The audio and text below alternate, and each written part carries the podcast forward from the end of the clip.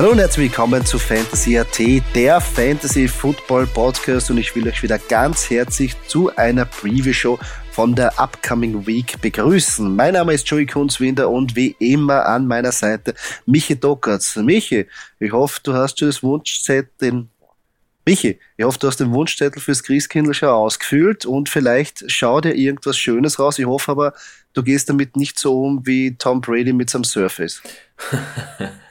Hallo, herzliches Grüß Gott von meiner Seite an euch äh, Zuhörer und Zuhörerinnen. Ja, Servus Joey.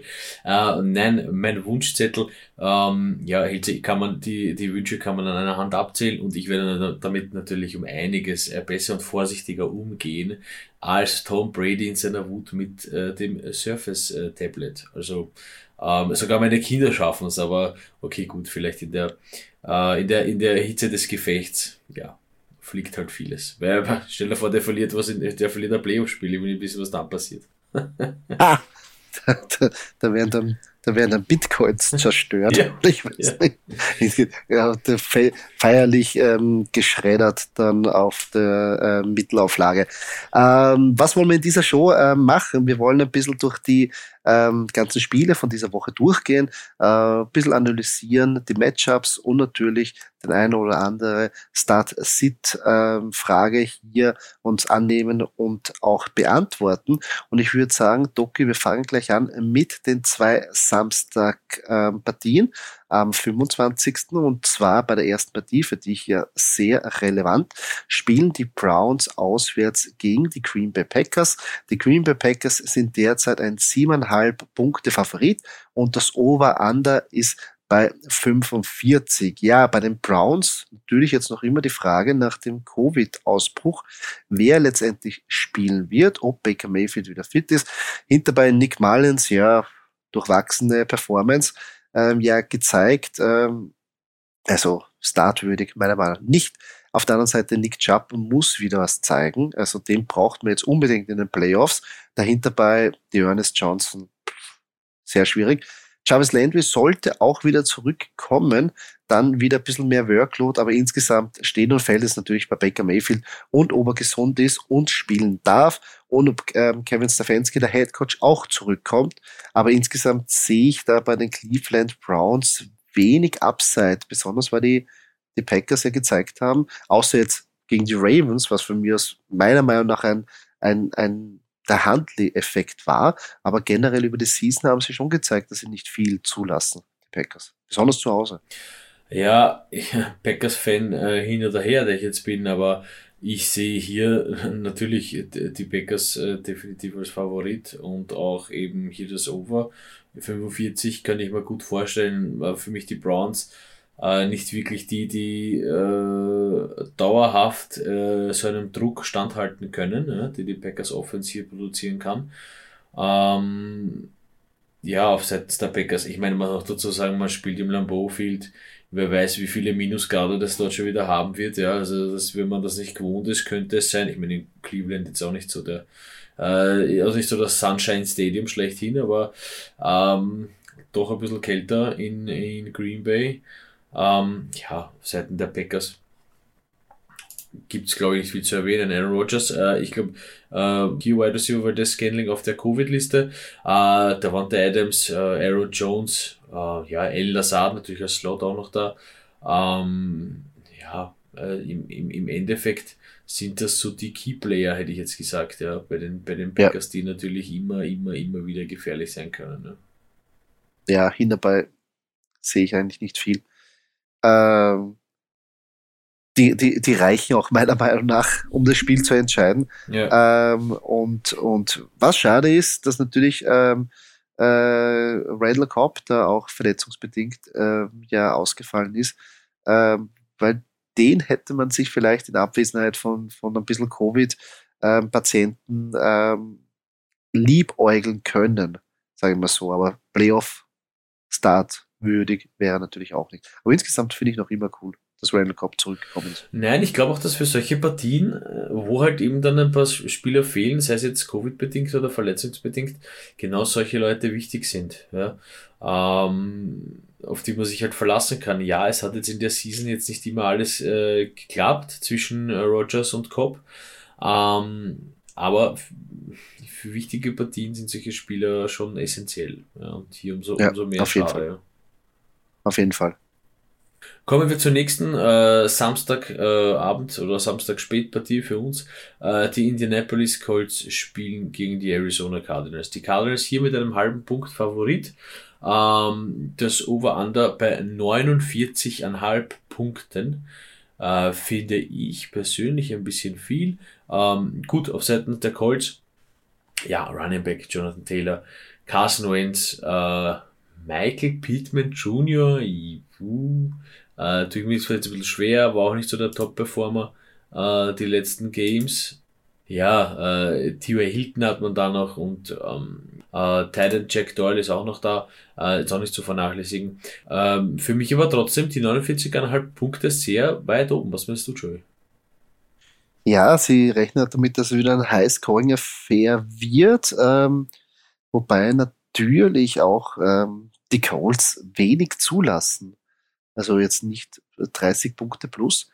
Ähm, die Colts spielen halt jetzt einen, einen wirklich knallharten Running First, Defense First Football und das liegt ja eigentlich den Cardinals überhaupt nicht. Und vor allem, wenn man sich jetzt die Cardinals anschaut, ja natürlich, Kyler Murray ist da die Nummer 1 Waffe, aber die Colts sehr stark gegen Running Quarterbacks. Also da lassen sie sehr wenig zu. Und drum sehe ich auch bei Kyler Murray, die ja eh eigentlich, also Arizona hat ein bisschen Probleme in den letzten Wochen, irgendwie die Offense in Schwung zu kriegen. Besonders jetzt gegen die Lions hat es nicht gut ausgesehen. Ähm, ob das besser wird gegen die Colts, ist eben so eine Frage. Hinterbei James Conner und Chase Edmonds, ja, sind jetzt wieder im Split unterwegs, aber James Conner da ganz klar der Einser Running Back, aber Chase Edmonds, der, der, der, der kann immer da mitnaschen, wie ich so schön sagt, ähm, und ist dafür solche ähm, Einsätze oder besser gesagt für die Passing Downs auch gut zu haben. Bei der Right Receiver Position wird es halt jetzt sehr, sehr schwierig zu prognostizieren, wer da jetzt wirklich die Tage zieht. Äh, Christian Kirk, ja, hat ein paar Spiele gezeigt, dann ist er wieder verschwunden. AJ Green sieht Targets, kann aber nicht viel daraus machen. Und dann hätten wir auch noch den, den Rookie Roddle Moore, auf den wir ja sehr viel gehofft haben. Der Speedy Man mit Endarounds wird angespielt.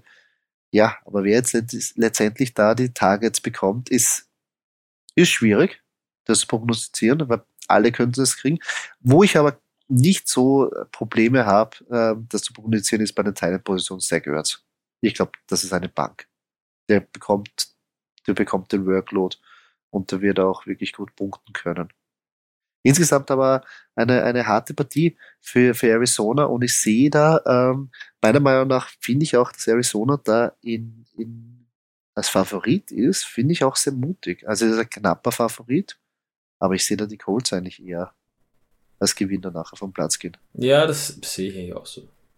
Gehen wir weiter zur nächsten Partie. Die Lions treffen auf die Atlanta Falcons. Die Atlanta Falcons sind ein 6-Punkte-Favorit. Das Over-Under ist bei 42,5 Punkten. Ja, bei den Lions hat es ja einen Covid-Fall schon mal einen gegeben. Und zwar ähm, bei Jared Goff. Ob der spielt, ist noch in Schwebe. Ähm, alles hinterbei bei der Running Back ähm, Position. Ob Jamal Williams wieder, wieder fit wird und zurückkommt, ist auch nicht hundertprozentig klar. Und Craig Reynolds hat sich da in den letzten Wochen ja gut in Szene setzen können. Äh, würde ich vielleicht, also Playoff Week ist natürlich so eine eigene eigene Geschichte. Aber wenn ich jetzt wirklich, wenn mich, wenn sich mein Einzel Running Back verletzt hat und irgendeinen ich brauche, Greg Reynolds wäre vielleicht eine Alternative zu flexen, weil der die Workload bekommt und besonders gegen Atlanta das Matchup eigentlich sehr, sehr gut ist, weil die, ja, alles zu lassen. Hinterbei Amon Russell Brown, natürlich die Target-Maschine, ähm, natürlich abhängig, ob Jared Goff spielt, ähm, aber sonst ähm, Gibt es da jetzt ein paar, zumindest ein paar äh, Spieler jetzt von den Detroit Lions, die man empfehlen kann? Was ja mal schon ganz schön ist. Da hat man am Anfang der Season nicht wirklich sagen können. Ne? Genau, also außer TJ Hawkinson, der jetzt weg ist. Ähm, der Ersatz mal von TJ Hawkinson, also auf der Teilenposition gibt es da keinen. Also den kann man weglassen. Ja, auf seitens der Falcons ähm, gibt es eigentlich nur zwei, die man erwähnen kann. Äh, das ist Kyle Pitts und Corey Patterson. Ich glaube, mehr Leute, die irgendwie punkten können, gibt's nicht. Ja, natürlich gibt's auch Receiver, aber so wirklich erwähnenswert. Ähm, für mich hier eigentlich, äh, ja, ein bisschen Covid-abhängig, aber für mich hier eigentlich kein klarer Favorit in der Partie zu erkennen. Äh, die Lions können doch ganz nett überraschen äh, und auch Partien gewinnen. Äh, die Falcons unkonstanter geht's eigentlich gar nicht mehr. Also eigentlich ein ganz, eine ganz interessante Footballpartie, wo man, glaube ich, sehr viel, sehr viel Football sehen kann. Ja? Ähm, jetzt Fantasy unabhängig. Äh, die 42,5 Punkte äh, sehe ich eigentlich auch fast als geknackt an, egal ob jetzt Goff spielt oder nicht. Ja? Äh, ich glaube schon, dass es ein bisschen höher ausfallen wird, aber wir dürfen gespannt sein. Ja, also sehe ich auch so. Also wenn, wenn Jared Goff spielen sollte, hoffe ich, äh, ich glaube, dann wäre es möglich, dass die Lions die erste Reading Streak zustande bringen mit zwei Siegen. Also gegen die gegen Arizona haben sie Mörder gespielt. Ähm, wenn sie das mitnehmen können, schaut das auch, äh, wird es auch gut ausschauen gegen die Falcons. Definitiv. Wir kommen zur nächsten Partie, nämlich die Tampa Bay Buccaneers spielen äh, gegen die Carolina Panthers. Die Tampa Bay Buccaneers hier äh, mit 10,5 Punkten Favorit. Äh, das Over-Under bei 44 Punkten. Ähm, ja, was soll man zu den Buccaneers sagen? Hier äh, Lenny Fournette äh, verletzt, Ronald Jones als Running Back da. Äh, Tom Brady wird sich hier höchstwahrscheinlich äh, revanchieren wollen. Ähm, äh, für, die, für die Niederlage gegen die Saints, ja, die armen Panthers, kann ich nur sagen. Ähm, äh, Antonio Brown soll wieder da sein. Ähm, wie viel Workload der bekommt, ist allerdings ein bisschen fraglich. Mike Evans ist halt auch noch so ein Fragezeichen, questionable, ob der spielt oder nicht. Äh, für mich hier der Go-To-Guy, äh, ein alter bekannter Rob Gronkowski. Ähm, ja, mehr gibt es bei den Buccaneers, glaube ich, eigentlich kaum zu erwähnen.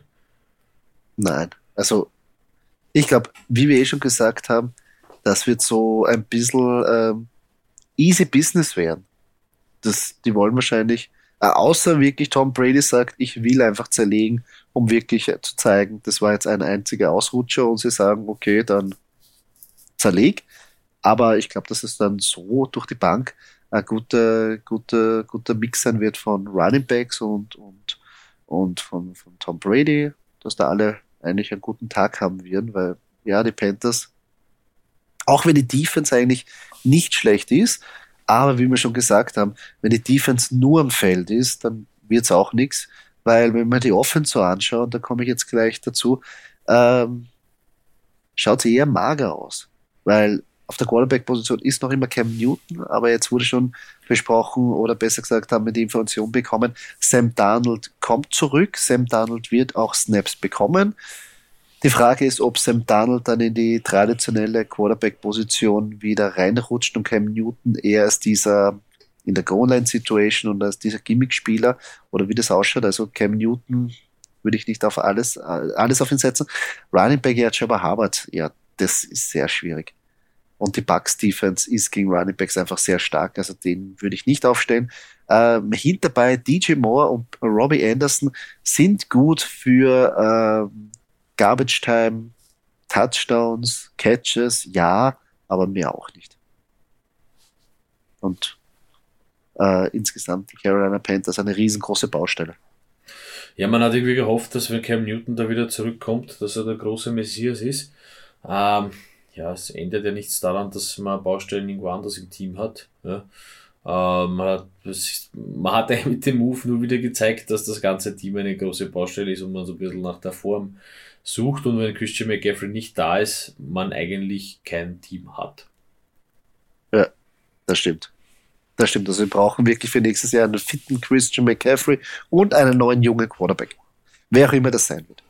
Ob in Draft oder Irgendwo vielleicht anders. Die, vielleicht haben die Lust auf Kirk Cousins, wer weiß. du verscherbst schon Kirk Cousins an andere Mannschaften, dass die Pittsburgh Steelers nicht zugreifen. Oder vielleicht auch die, die, Green, Bay, äh, die Green Bay Packers, oder? Das wäre doch was. Ja? In der Division bleiben, Kirk Cousins, der neue Quarterback der Green Bay Packers. Das liest sich eigentlich ganz gut, nein, oder? Ich glaube, das wird, na, da sehe ich noch eher, da sehe ich eher noch Case Keenum bei den Steelers oder bei den Packers oh, als, ja, als, als, als, hier irgendwo Kirk Cousins. Ja, du hast nur Angst davor. Das auch, aber Case Keenum wäre ziemlich geil eigentlich bei den Packers, wenn man bedenkt, dass der ja damals bei den Vikings war. Ja. Also, äh, eine coole Geschichte. Ja, stimmt. Ne? Aber das, das Quarterback-Karussell, das, das dreht sich erst ja. am Ende der Saison, aber man kann ja mal spekulieren. Ähm, die nächste Partie. Ravens treffen im Division-Matchup auf die ähm, Cincinnati Bengals auswärts. Cincinnati ist hier ein 2,5 Punkte Favorit und das Over-Under ist vier, bei 44,5 Punkten. Insgesamt beide bei einem 8-6 Records, also da geht, geht um alles. Ähm, nicht nur in der Division, sondern auch um die Playoffs. Und ähm, bei den Ravens, ja, wenn Lamar Jackson wieder spielt. Ganz klar glaube ich, dass man den aufstellen kann, aber natürlich mit Vorsicht zu genießen, wie es nach seiner Verletzung ausschaut. Falls er nicht spielen sollte, Tyler Huntley sofort rausfeuern, der hat gezeigt, er kann's. Äh, er hat's drauf, der wird produzieren. Ähm, dahinter bei den Running Backs schaut schon wieder schwieriger aus, weil Devonta Freeman auch seine Berg- und Talfahrt durchmacht, je nachdem, wie die Workload ist. Und mit dem Split-Pack mit Latavius Murray wird es auch nicht einfacher, das prognostizieren, weil natürlich man nicht weiß, wer dann nachher in der Goal-Line-Situation oder in Richtung Red Zone den Ball bekommt. Ähm, bei den Wide Receivers, ja, Marquise Brown ist noch immer die Deep Threat, aber natürlich muss er auch bedient werden. Und in letzter Zeit auch bei Tyler Huntley und Lamar Jackson, ja, wird sehr schwierig. Rashad Bateman hätten wir uns auch mehr erwartet. Hinter bei Samuel Watkins kann man vergessen. Aber wenn man auf keinen Fall vergessen darf, ist eigentlich einer der besten Titans momentan Mark Andrews. Also der ist auch der Grund, warum, glaube ich, Marquise Brown und Rashad Bateman ein bisschen schlechter dastehen, weil der einfach so stark bedient wird und so viele Yards macht und einfach Mörder in Fahrt ist gerade. Und da, glaube ich, werden es auch die Cincinnati Bengals sehr schwer, schwer haben mit dem Mann, weil der ist wirklich ähm, schwer in den Griff zu bekommen. Also insgesamt, huh, die Bengals auch sehr schwer die einzuordnen, besonders weil die letzten Spiele auch ja nicht so gut ausgeschaut haben. Ja, ich finde das Divisional Matchup höchst, höchst, höchst interessant, weil es, wie gesagt, ja. für beide eigentlich um, um, um, um alles geht, wenn man so will. Ähm, ähm, bei den Ravens halt muss ich noch kurz sagen, ja, Mark Andrews ist so ein bisschen der, der Heilsbringer. Äh, ich würde mich nicht immer auf ihn verlassen. Ja, gegen die Packers hat es jetzt gut funktioniert. Ähm, ja, aber weiß das dann auch, oder? Wenn da immer Mark Andrews, ja, wenn man sich dann durchsetzt und der immer fängt, dann ist das schön. Uh, und auch schön für uns Fantasy-Spieler, wenn es einen gibt, der immer angeworfen wird von Huntley. Um, oder auch oft genug bedient wird von Lamar Jackson. Um, aber ja, man darf hier gespannt sein. Um, ich hoffe da, ich bin da irgendwie ein bisschen, ich tendiere da zu den Ravens. Also ich sehe da nicht unbedingt die Bengals. Das ist, glaube ich, nur aufgrund vom Heimvorteil, dass sie mit 2,5 Punkten äh, favorisiert sind. Aber gut, bei den Bengals äh, als Fantasy-Spieler hat man es ein bisschen schwer, denn hier alles, jeden Namen, den man liest, ja, der ist, kann für Punkte sorgen, ja, und kann wirklich eskalieren. Angefangen bei Joe Burrow geht man kurz, äh, wirft man einen kurz über, kurzen Blick äh, über die Schulter nach hinten, da steht Joe Mixon. Ähm, dann hat man äh, äh Boyd äh, Chase, man hat äh, CJ Usoma, äh, T. Higgins, also egal wen man hier vorliest, das sind alles wirklich fast Punkte Garanten für uns Fantasy-Spieler natürlich umso schwieriger, weil man nicht alle hat, man weiß nicht, wen man aufstellt, soll, man weiß nicht wirklich, wen man hier äh, präferieren soll. Ja, Jamar Chase hat wirklich bewiesen, dass er diese langen Dinge gut aus der Luft äh, pflücken kann. Ah, ja, mixen, mixen, äh, Mixen aufstellen, definitiv. Uh, Usoma auch ein Teil, der nicht zu vernachlässigen ist. Ja. Liest sich zwar manchmal, naja, ist ja Usoma, ähm, vielleicht lieber nicht, aber wenn das Matchup passt, dann ist der Mann auch für Punkte gut. Ja, und finde ich auch, dass das Matchup da eigentlich passt, weil die Ravens Defense auch nicht immer sattelfest ist. Ja. Muss man auch sagen, weil sie auch in der, in der Secondary sehr viele Verletzungen haben und dadurch natürlich auch so ein Spieler wie Jamar Chase für diese tiefen Bälle da muss er nicht viele fangen, sondern er reicht ein, ein, zwei, um da wirklich schon bei Fantasy ganz, ganz weit vorne zu sein. Und ja, insgesamt sehe ich schon aber die Ravens als meiner Meinung nach eher als Favorit. Die Bengals sind seitdem Joe Burrow sich da verletzt hat an der Hand und Mixen lavariert auch immer herum. Also ganz fit mhm. sind die einfach nicht. Ja, wie gesagt, ein bisschen, ein bisschen halt unter der Prämisse Divisional Matchup, man kennt sich extrem lang, ja. das äh, muss man dann schauen. Äh, ich finde ich find ja, die, der Partie prinzipiell ist es schwer, einen, Favoriten auszumachen. Vielleicht bin ich da ja noch ja. mit dir und sage eher die Ravens als die Bengals, aber ja. Ja, sehr hart. Natürlich stehen auf Feld natürlich auch, wer Quarterback bei den Ravens spielt. Äh, nächste Partie, von dem wir genau wissen, wer als Quarterback spielt bei den Chargers, ist nämlich Justin Herbert. Der trifft auf die Houston Texans, die Chargers hier mit 9,5 Punkten Favorit. Das Over-Under bei 45,5. Ähm, würde man sagen, liest sich eigentlich ganz gut, wenn man hier Chargers sieht. Ähm, auf Seiten der Chargers, wie, wie eben erwähnt, äh, Justin Herbert als Quarterback, Austin Eckler, ein super, super, super Running Back, der auch für Catchers immer gut ist. Äh, Keenan Allen, Jared Cook, ein Talent, den man auch nicht vergessen darf. Ist schon ein bisschen, ein bisschen ein älterer Talent, aber kennt das Business und ist immer, immer, immer wieder für Red Zone, Red Zone Targets gut. Äh, und Mike Williams, darf man nicht vergessen, äh, auch einer, der zu den Top Receivers gehört. Das stimmt, das stimmt. Also Punkte Punktegaranten. Und ich glaube, das wird auch in dieser, diesem Spiel auch der Fall sein, weil Houston, ja, außer Baustelle nur Baustelle. Und ähm, glaube ich auch, dass das Spiel klarer ausgehen wird als diese neuneinhalb Punkten. Ähm, natürlich darf man die Texans jetzt nicht unterschätzen, rein von dem Punktetechnischen her, ähm, da sie Garbage Time noch immer irgendwie anschreiben können. Aber da kann meiner Meinung nach nur einer relevant werden und das ist Brandon Cooks aber sonst auf weiter Flur äh, sehe ich da keinen, besonders auch das Matchup gegen die Chargers ist, ist wirklich schwierig. Und die wollen was zeigen und ich glaube, die, meiner Meinung nach, die wollen jetzt sicher ein Exempel statuieren und sagen, so, wir brauchen den Sieg und jetzt wird er mal hingerichtet. So kann ich mir das gut vorstellen. Da kommen die Houston Texans natürlich gelegen. Ähm, kommen wir von einem Team aus LA zum nächsten Team aus LA. Die Rams spielen auswärts gegen die Minnesota Vikings. Die LA Rams sind ein drei Punkte Favorit. Das Over-Under ist bei 49. Das heißt, die Buchmacher gehen davon aus, dass die Vikings auch ähm, auf anschreiben können. Für mich ist das ja auch noch immer eine Partie, wo ich mir nicht so ganz sicher bin, ob das so eine Gmade Wiesen für die Rams sein wird. Aber äh, insgesamt eine gute Partie. Sehr interessant für Fantasy natürlich. Ähm, auf Seiten der Rams, ja, Matthew Stafford, der, auf den setzen sie. Der, der pfeffert raus, der kann auch rauspfeffern, der macht es auch nichts aus.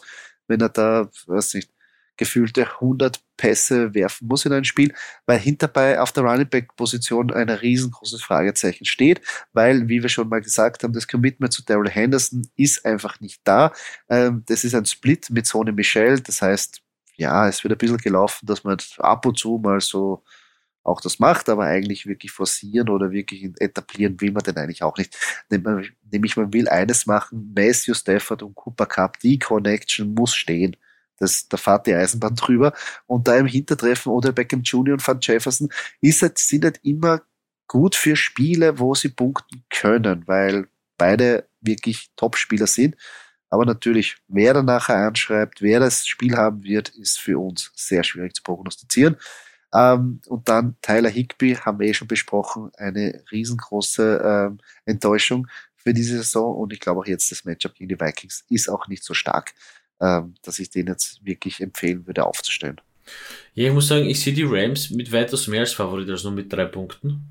Ähm, ich glaube, dass diese, äh, diese Statistik halt, ja, aufgrund der letzten, der letzten äh, Partien von den Rams äh, äh so ist, wie sie ist. Ähm, ich glaube, dass die Rams hier eher mehr drüber fahren werden. Äh, vielleicht, vielleicht hoffe ich das auch insgeheim, ich weiß es nicht.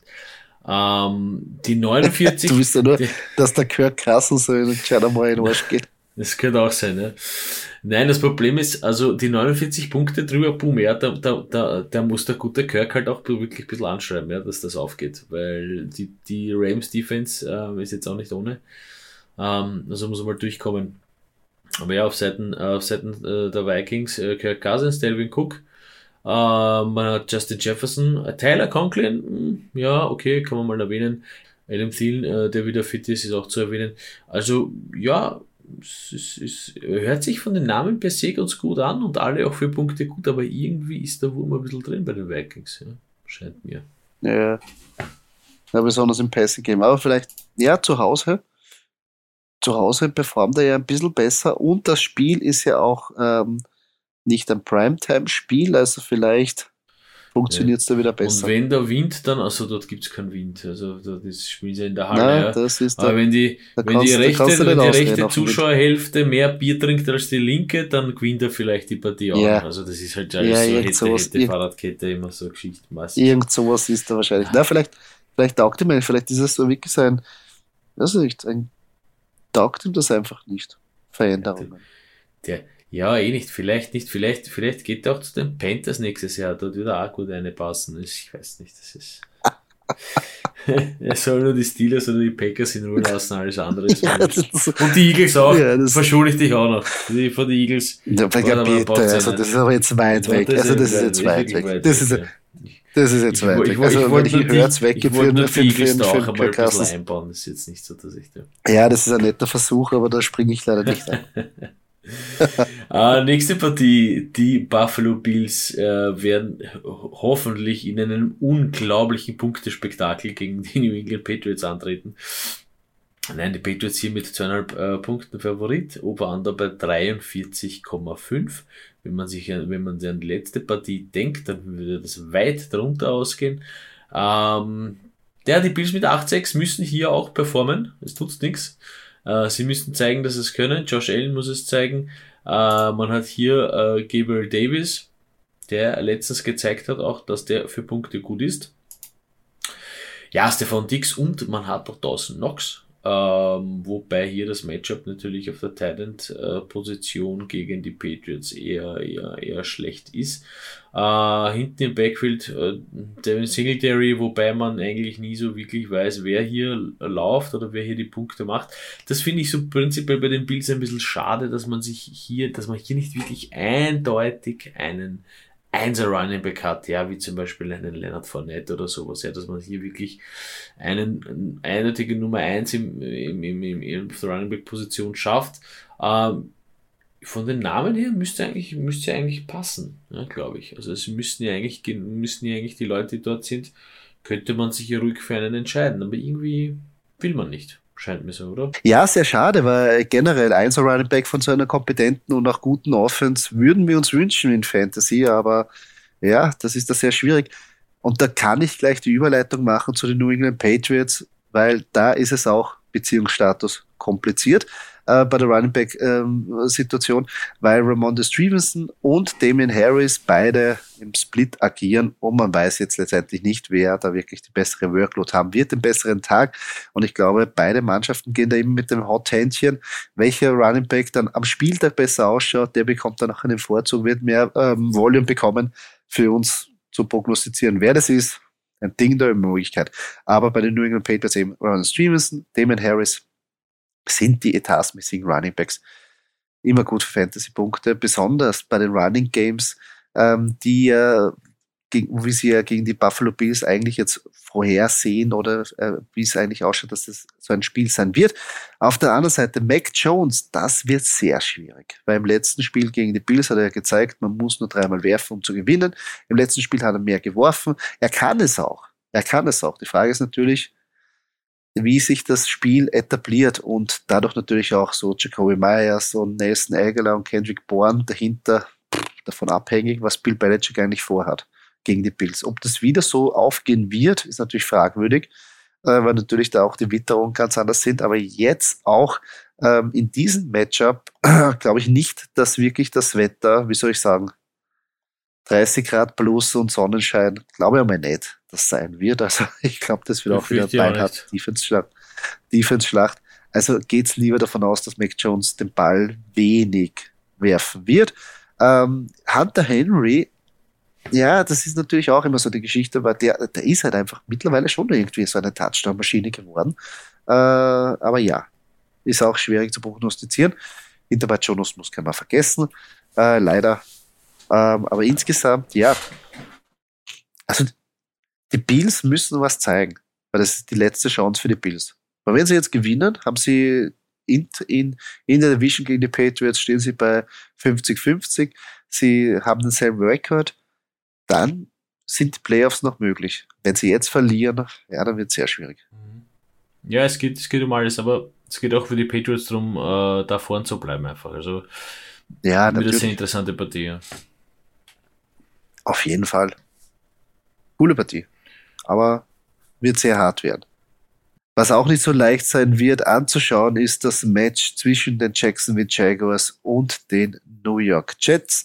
Insgesamt die Jets ja ein ein Punkte Favorit. Das Over-Under ist bei 41,5, wobei man das jetzt mit Vorsicht zu genießen mit Vorsicht genießen soll, weil bei den Jets ein Covid-Outbreak ähm, stattgefunden hat, wo nicht nur der Head Coach, sondern auch 15 andere Spieler betroffen sind. Also ob dieses Spiel so ähm, Samst äh, Sonntag stattfinden wird, ist noch immer fraglich. Vielleicht für die Jacks jetzt die Chance, ähm, einmal zu gewinnen, einmal was zu zeigen. Wäre irgendwie zu wünschen, weil irgendwie daran hapert es ja ähm, in dieser Saison. Einfach kommen nicht in die Gänge. Und jetzt haben wir gehofft, wenn Urban Myers weg ist, vielleicht spielen sie da befreiter auf. Jetzt wollen sie es zeigen und es ist wieder nichts passiert. Insgesamt, ja, wenn die Jets Defense ähm, dezimiert ist durch Covid, dann sehe ich schon gute Chancen, dass Trevor Lawrence vielleicht einen normalen Tag hat, was für ihn, was ja gut ist. Ähm, hinter bei James Robinson, ja, die Jets haben ja gezeigt, gegen sie kann man laufen. Also James Robinson sehe ich da als, als gute Anspielstation bei den Wide Receiver, ja, Laquan Treadwell ist da ganz klar der Target Leader von dem Ganzen, äh, wie soll ich sagen, von der Truppe. Aber Marvin Jones Jr., LaVisca Chanot, ja, sind halt abhängig, wie Trevor Lawrence spielt. Und der hat nicht immer die besten Spiele. Also bei Jackson will was zu prognostizieren oder irgendjemanden aufzustellen, außer James Robinson, da tue ich mir sehr schwer. Auch gegen eine Covid-geschwächte Jets Defense. Ja, ich würde mich freuen, wenn die Jaguars mal wieder was reißen. Äh, weil es einfach schade ist um die, um, um die Spieler, die sich da wirklich jeder die ganze Season bemühen und permanent einen am Deckel kriegen. Ähm, ja, auf seitens äh, der Jets natürlich hier auch, auch gar nicht, gar nicht so einfach, sage ich mal. Ähm, Zach Wilson natürlich als Quarterback. Dahinter hat man Michael Carter als, als, als Running Back. Ähm, und das war's eigentlich auch schon. Nein, Spaß. Man hat natürlich auch Keelan Cole und äh, äh, Jamison Crowder äh, ist auch noch da. Ähm, ja, aber ansonsten wird das wirklich schwer. Und wenn hier jetzt noch äh, viele Leute wegfallen aufgrund von Covid, äh, wie gesagt, du hast nicht unrecht, schauen wir, ob die Partie so stattfindet oder zum geplanten Zeitpunkt stattfinden wird. Ähm, eine schwere Partie zu prognostizieren, finde ich persönlich. Äh, die Jets hier ja noch mit einem, mit einem, wie du gesagt hast, mit einem Punkt äh, als Favorit vorne, äh, würde ich eigentlich fast nicht mehr so sehen. Also äh, eigentlich so, so Keller, Kellerduell, aber sehr interessantes Kellerduell, finde ich. Ja. Aber zum Zusehen wird es wahrscheinlich nicht so schön. So, die nächste Partie wird ausgetragen zwischen den New York Giants und den Philadelphia Eagles. Die Eagles hier mit 10 Punkten äh, äh, vorne als Favorit gehandelt. Äh, Over-Under bei 40,5.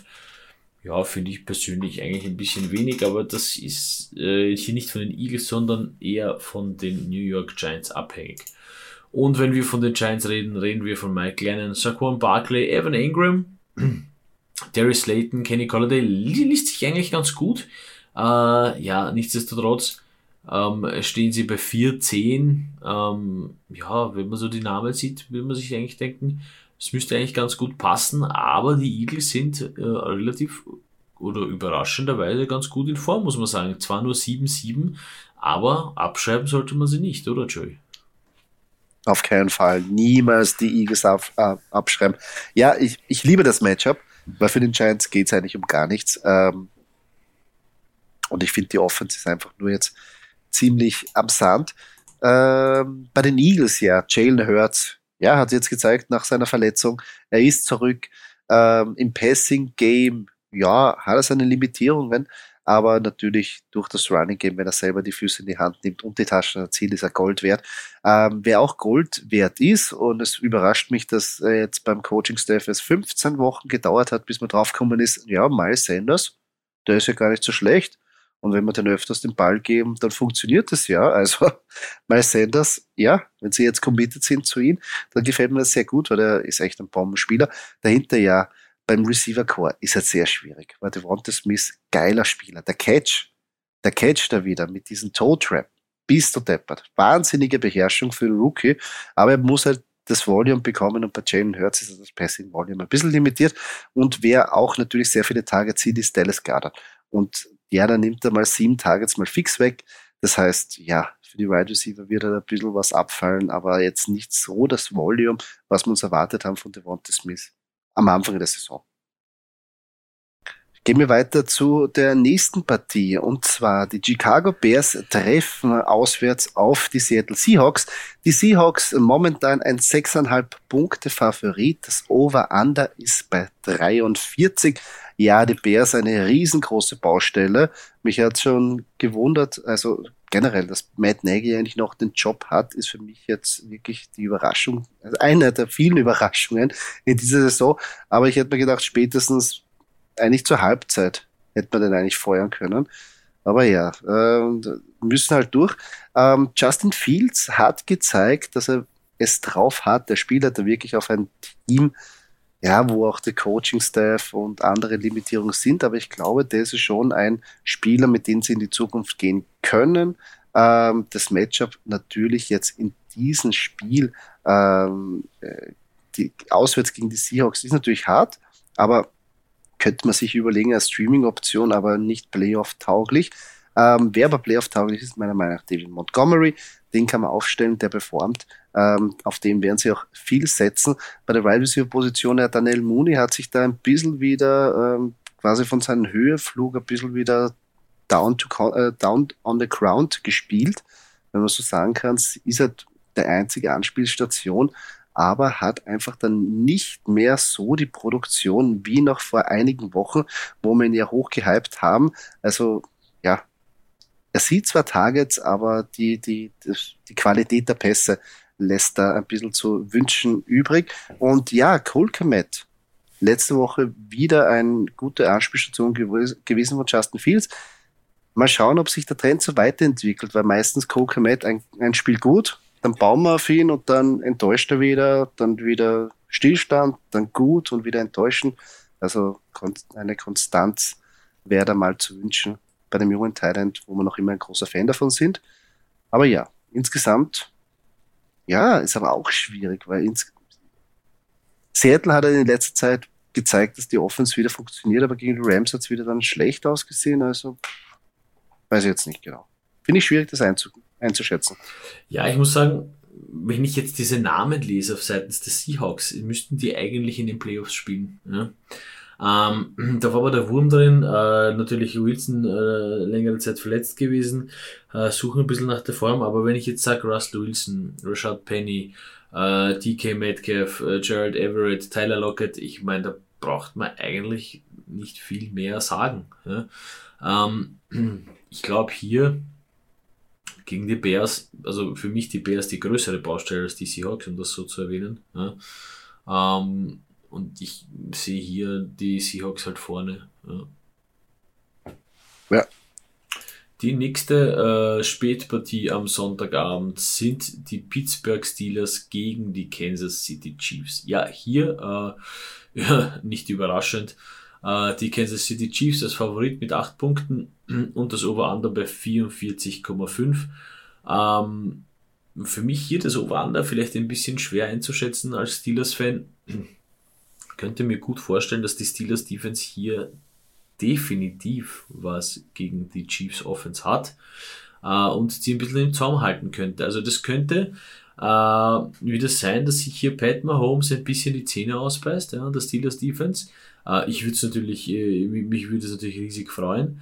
Ähm, befürchte aber, dass die Chiefs gewinnen werden. Äh, nichtsdestotrotz ein super, super, super Matchup. Äh, zwei, zwei absolute Top-Teams, die hier aufeinandertreffen. Ja, und auf seitens des Steelers, gut, wir haben Big Ben, wir haben, wir haben Najee Harris, äh, wir haben Deontay Johnson, wir haben Claypool und Joey's Liebling Pat Fryermuth ist auch noch dabei. Ja.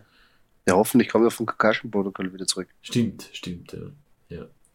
Ah, nein, äh, ja, wenn man hier noch vielleicht ein bisschen einen spritzigeren, jüngeren Quarterback dann hat für die nächste Season, dann ist man ganz gut gewappnet, glaube ich. Ähm, wie gesagt, ich glaube, dass hier einfach auf seitens des Steelers die Defense eine größere Rolle spielen wird gegen Pat Mahomes und seine Chiefs. Auf jeden Fall mit einem gewissen TJ Watt angeführt. Ich glaube, dass das auch in diesem Spiel gut funktionieren wird, weil ähm, auf, auf das werden sie setzen. Patrick Mahomes unter Druck, unter Druck setzen, ihn zum Fehler zwingen. Ähm, dieses Jahr hat es ja gezeigt, darauf ist er ja ganz anfällig, aber trotzdem, ja, Patrick Mahomes ist natürlich ein, ein, eine Top-Option in dieser Woche. Ähm, Clyde Edwards-Hilaire ist auch ein, ein guter Running Back, der sich da sehr gut reinspielt, weil er besonders auch das Volume jetzt bekommt. Bei Tyreek Hill und Travis Kelsey muss man aufpassen. Beide jetzt momentan im Covid-Protokoll. Man weiß es noch nicht, ob sie selber jetzt getestet worden sind, ob sie nur Kontakt hatten und ob sie spielen können. Insgesamt deutet es aber darauf hin, dass vielleicht da auch mehrere Spieler davon betroffen werden können noch ähm, im Laufe der Woche. Das heißt, das unbedingt jetzt monitoren. Wenn Tyreek Hill oder Travis Kelsey ausfallen würde, heißt das nicht, dass man eins zu eins Michael Hartman oder Noah Gray einsetzt und die werden dieselbe Produktion bringen. Also kann das würde ich auch mal sagen. Das kann man nicht eins zu eins so verwenden. Und wenn es so sein sollte, dass die Top zwei Waffen von Kansas City fehlen, das ist auch ein herber Schlag für Patrick Mahomes. Weil dann wird es sehr schwierig. Das würde dann ähm, Edwards Hilaire einen Pump raufgeben, weil sie mehr aufs Running Game setzen müssten. Und dann wird die Partie meiner Meinung nach knapper. Was so schaut ja auch wie bei den Buchmachern und ich sehe es auch so, dass die Chiefs eigentlich sehr sicher gewinnen sollten. Falls die zwei fehlen, wird es enger. Auf jeden Fall. Die nächste Partie, auch Divisional Matchup. Die Denver Broncos treffen auswärts auf die Las Vegas Raiders. Momentan Las Vegas ein 0,5 Punkte Favorit, also eigentlich ein Xal.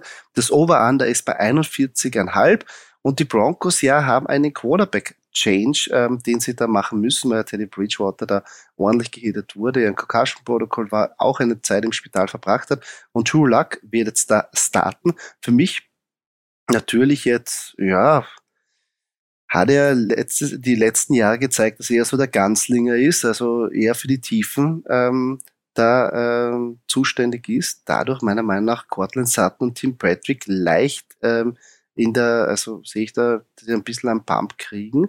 Ähm, Jerry Judy aber generell die Target Machine und der Vocal Point von, von dieser, ähm, von diesem Wide Receiver Core.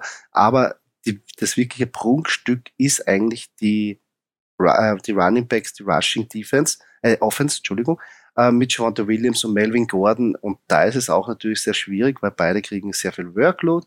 Ähm, wer aber jetzt endlich den besseren Tag haben wird oder ob sie beide gut performen werden, wer den Touchdown hat, ist natürlich auch jetzt so fragwürdig, aber insgesamt Javante Williams der fixe Starting Running Back. Ähm, bei Noah Fent ist natürlich auch schwierig wie True Luck drauf ist. Ob er jetzt dann Checks, Checkdowns macht, ob er Noah Fans sucht, ähm, ob der eingebunden wird oder ob sie versuchen, einfach rauszukanonieren. Und äh, die Frage ist natürlich, wie sich das Spiel entwickelt. Wenn das wieder so ein, äh, die Las Vegas ist ja oft in solchen High-Scoring-Events dabei. So einfach in so Shootouts. Und wenn sich das so entwickelt, muss natürlich True Luck volle Kanone rauspfeffern. Aber insgesamt glaube ich schon, dass die Broncos da ein bisschen im Vorteil sind, weil sie meiner Meinung nach die bessere Defense haben. Ich meine, für mich, ich sehe das hier ganz einfach. Ich sehe äh, hier die, die Denver Broncos einfach vorne, weil äh, das Heimstadion der Raiders das einzige Haus in Las Vegas ist, was verliert. Ja, Somit finde ich immer noch sensationell. Äh, das Meme, beziehungsweise den Witz. Ähm, ja, es ist einfach, ich, ich meine, es ist auch wieder ein ganz interessantes Divisional Matchup. Beide stehen 7-7. Ähm, die Chiefs hier in der Division natürlich weit vorne mit 10-4. Ähm, also ist ein bisschen richtungsweisend für beide, für beide Mannschaften, nicht nur jetzt noch für heuer, sondern halt ein bisschen auch für nächste Season. Ja, wo steht man? Wie kann man wirklich äh, noch, noch performen? Wo hat man noch Baustellen und so weiter? Ähm, bei den, äh, bei den Raiders, ja, natürlich, natürlich auch schwer durch die, durch die, durch die fehlenden, durch den fehlenden äh, Thailand, äh, Darren Waller und äh, den, den Season-Abgang von Receiver ähm, Henry Ruggs. Ähm, ja, bleiben eigentlich nur noch über Derek Carr.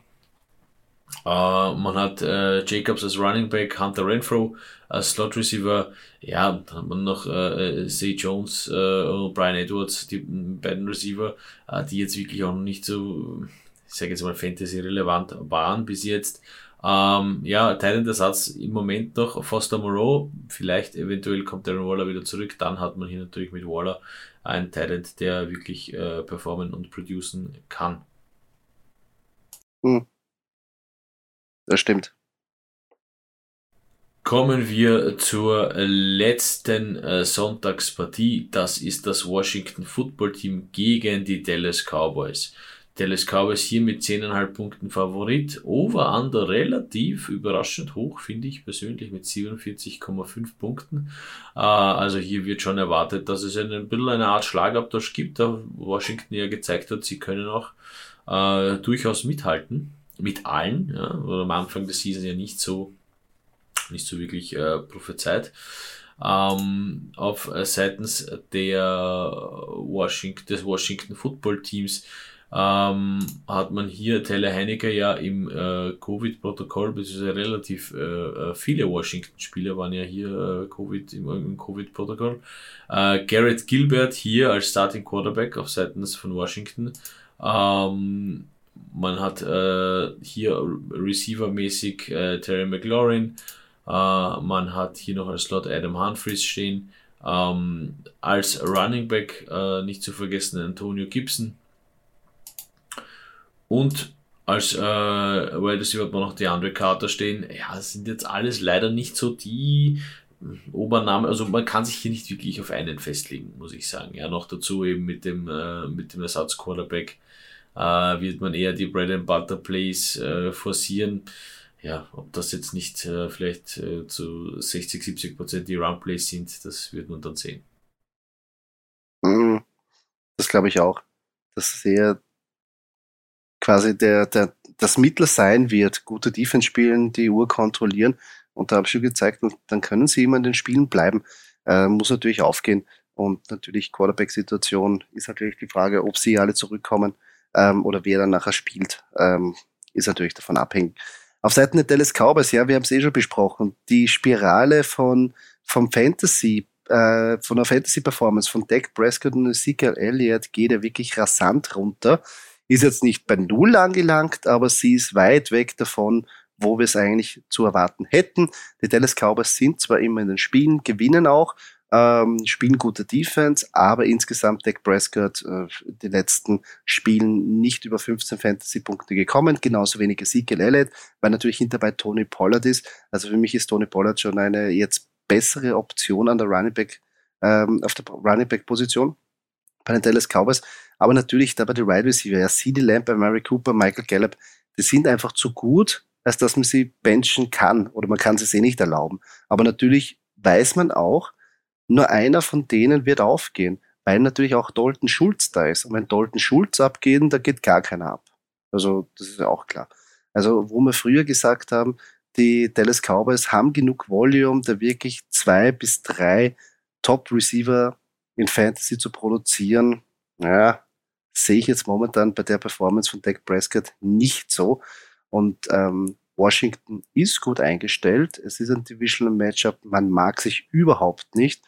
Und ich glaube nicht, dass das wirklich so ein, ein so viele Punkte, dass es so viele Punkte geben wird, wie das Over-Under eigentlich jetzt, ähm, oder wo die Buchmacher jetzt das Over-Under sehen. Ja, das, was ich nicht mag, das hm, weiß man als Eagles-Fan, ne? Aber ich finde es, ich meine, hört sich jetzt ein bisschen blöd an, ich bin jetzt nicht der Obercowboys-Fan, aber ich finde es ich find's ein bisschen schade eigentlich äh, um die Cowboys oder um die, um die Spieler per se, ähm, weil man sie hat sich doch ein bisschen, ich meine, man steht 10-4, ist jetzt, ist jetzt nicht ganz übel, aber die Performance der letzten Spiele hat doch ein bisschen zu wünschen übrig gelassen. Ähm, ja, für, für mich absolut am Anfang der Season vielleicht noch die Cowboys ein bisschen, äh, also definitiv Playoff-Kandidat, vielleicht ein bisschen, ein bisschen irgendwo äh, noch in Richtung, in Richtung, in Richtung Super Bowl oder sowas, aber jetzt durch die Performance der letzten Spiele und überhaupt, ähm, ja, eigentlich, eigentlich ziemlich enttäuschend, muss ich sagen. Ja, vor allem, ja, wie schon gesagt, Fantasy für uns ganz schlecht. für die Cowboys selber, er steht 10-4 da und fühlen sich schon als, als Super Bowl-Sieger. Aber, aber für uns, ja, die sie aufstehen wollen, also ich will sie eigentlich gar nicht aufstellen, aber äh, äh, andere Geschichte. Aber ja, ist sehr schwierig, sehr schwierig. Vor allem, ja, weil es reicht. Es reicht. Also man muss nicht mehr zeigen, um die Spiele zu gewinnen und dadurch, äh, ja, ist man im Fantasy Niemandsland auch ein bisschen bei den Cowboys. Ähm, zum nächsten Niemandsland ein bisschen. Ähm, die Dolphins spielen in der Montagabendpartie gegen die ähm, New Orleans Saints. Ähm, New Orleans jetzt ein drei Punkte Favorit. Das Over-Under ist nur bei 39, was mich verwundert. Ähm, vielleicht dadurch, dass die Saints ja, im letzten Spiel einmal nicht so viel Punkte gescored haben und noch weniger zugelassen haben. Aber gegen die Dolphins, ja, weiß ich nicht, ob das auch so hundertprozentig funktionieren wird, weil, ja, die vielleicht einen anderen Gameplan haben oder sich vielleicht nicht so viele Spieler in einem Spiel verletzen werden wie bei den Buccaneers.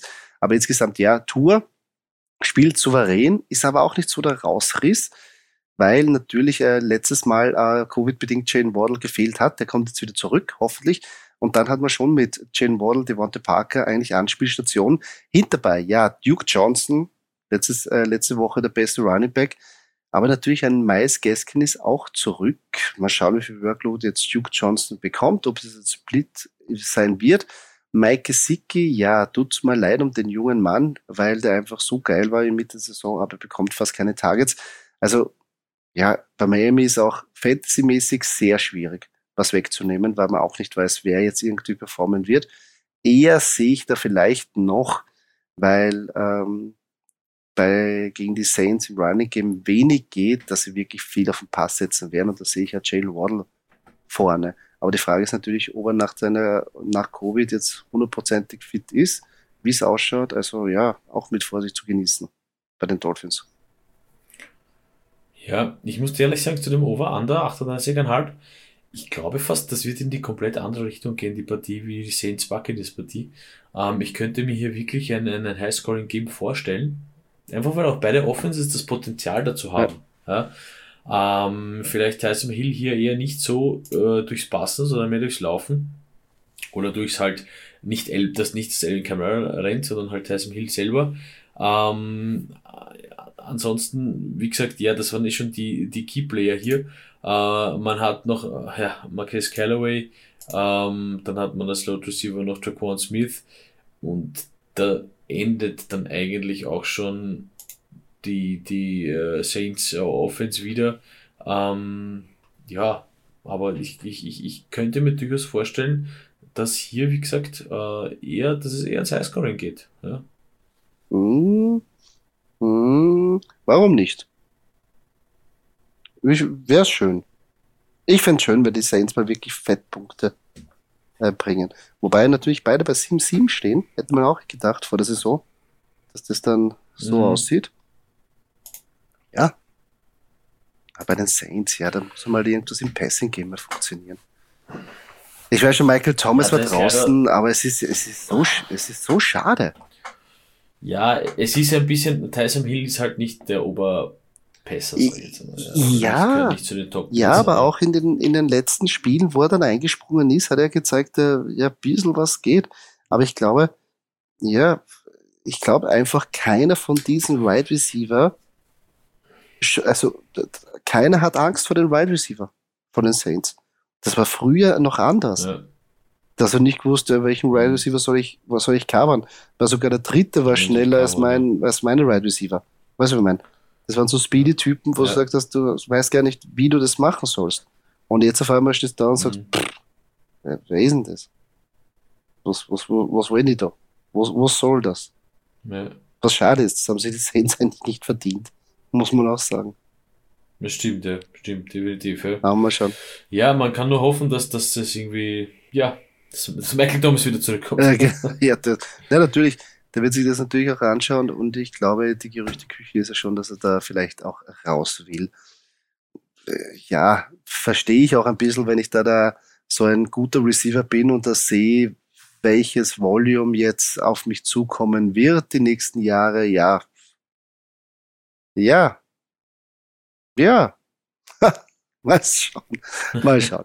Mal schauen. Ähm, wir kommen noch zu einer kurzen kleinen Rubrik, ähm, weil wir auch einige ähm, Zuhörerinnen-Fragen bekommen haben und haben wir gedacht, wir aktivieren wieder die Hot Matchups, weil ähm, der Bedarf äh, wieder da ist, haben wir gesehen.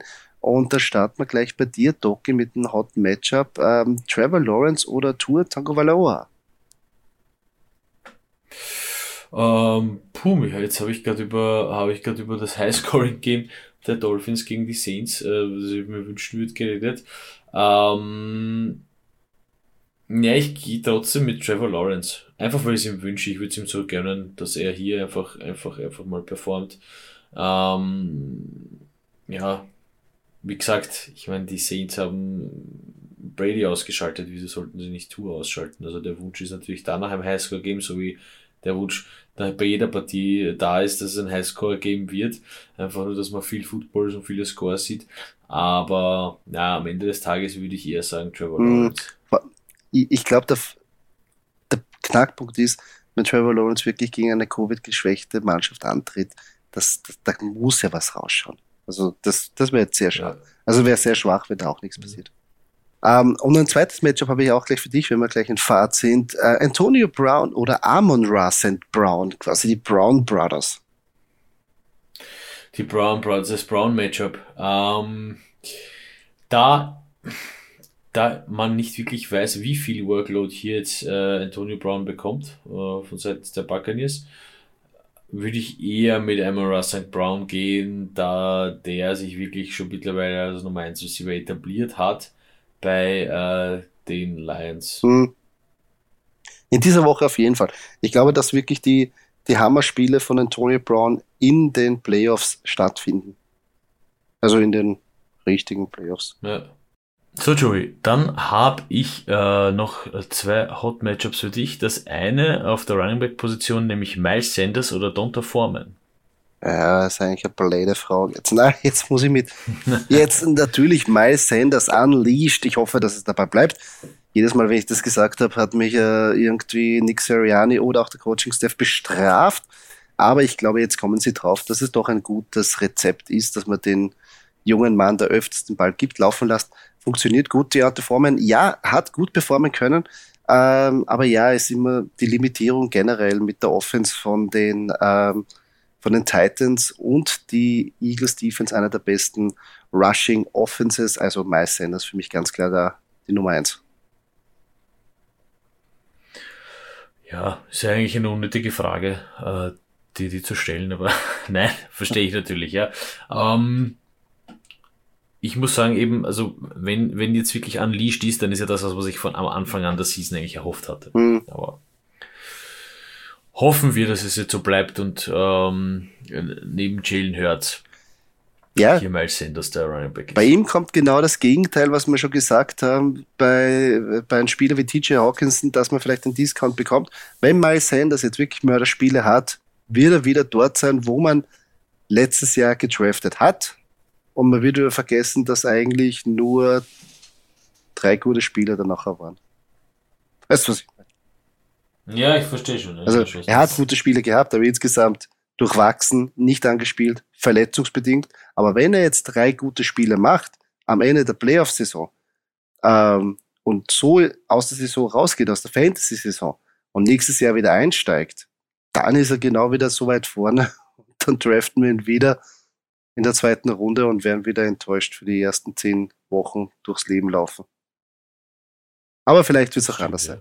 Man muss nicht immer schwarz sein. Genau, kommen wir zum letzten Matchup äh, auf der Talent-Position für dich. Äh, Joey Kyle Pitts oder Noah Fant? Ähm, ich bin zwar ein großer Noah Fant-Fan, aber mir fehlt noch immer dieser, dass man wirklich da, also diese Breakout-Performance. Und bei Kyle Pitts, wie du es schon mal erwähnt hast, er und Cordell Patterson sind die einzigen Anspielstationen von Matt Ryan. Und dadurch würde ich von auf äh, Kyle Pitts setzen. Ja, sehe ich auch so. Da kommen wir noch zu der letzten Rubrik von dieser Sendung und zwar unsere Logs und Underdogs. Ähm, of the Week, die Woche 16, steht er vor der Tür. Was sind die Logs und Underdogs? Hier geben wir auch jeweils zwei Picks von Mannschaften, wo wir sagen, die gewinnen hundertprozentiges Spiel. Und die Underdogs sind Außenseiter, die bei den Buchmachern auch so gehandhabt werden, wo wir aber sagen, na, das sehen wir eigentlich nicht so. Ich glaube eher, oder wir glauben da, dass die ihr Matchup gewinnen werden. Und zwar, Doki, legen wir los mit deinen Logs.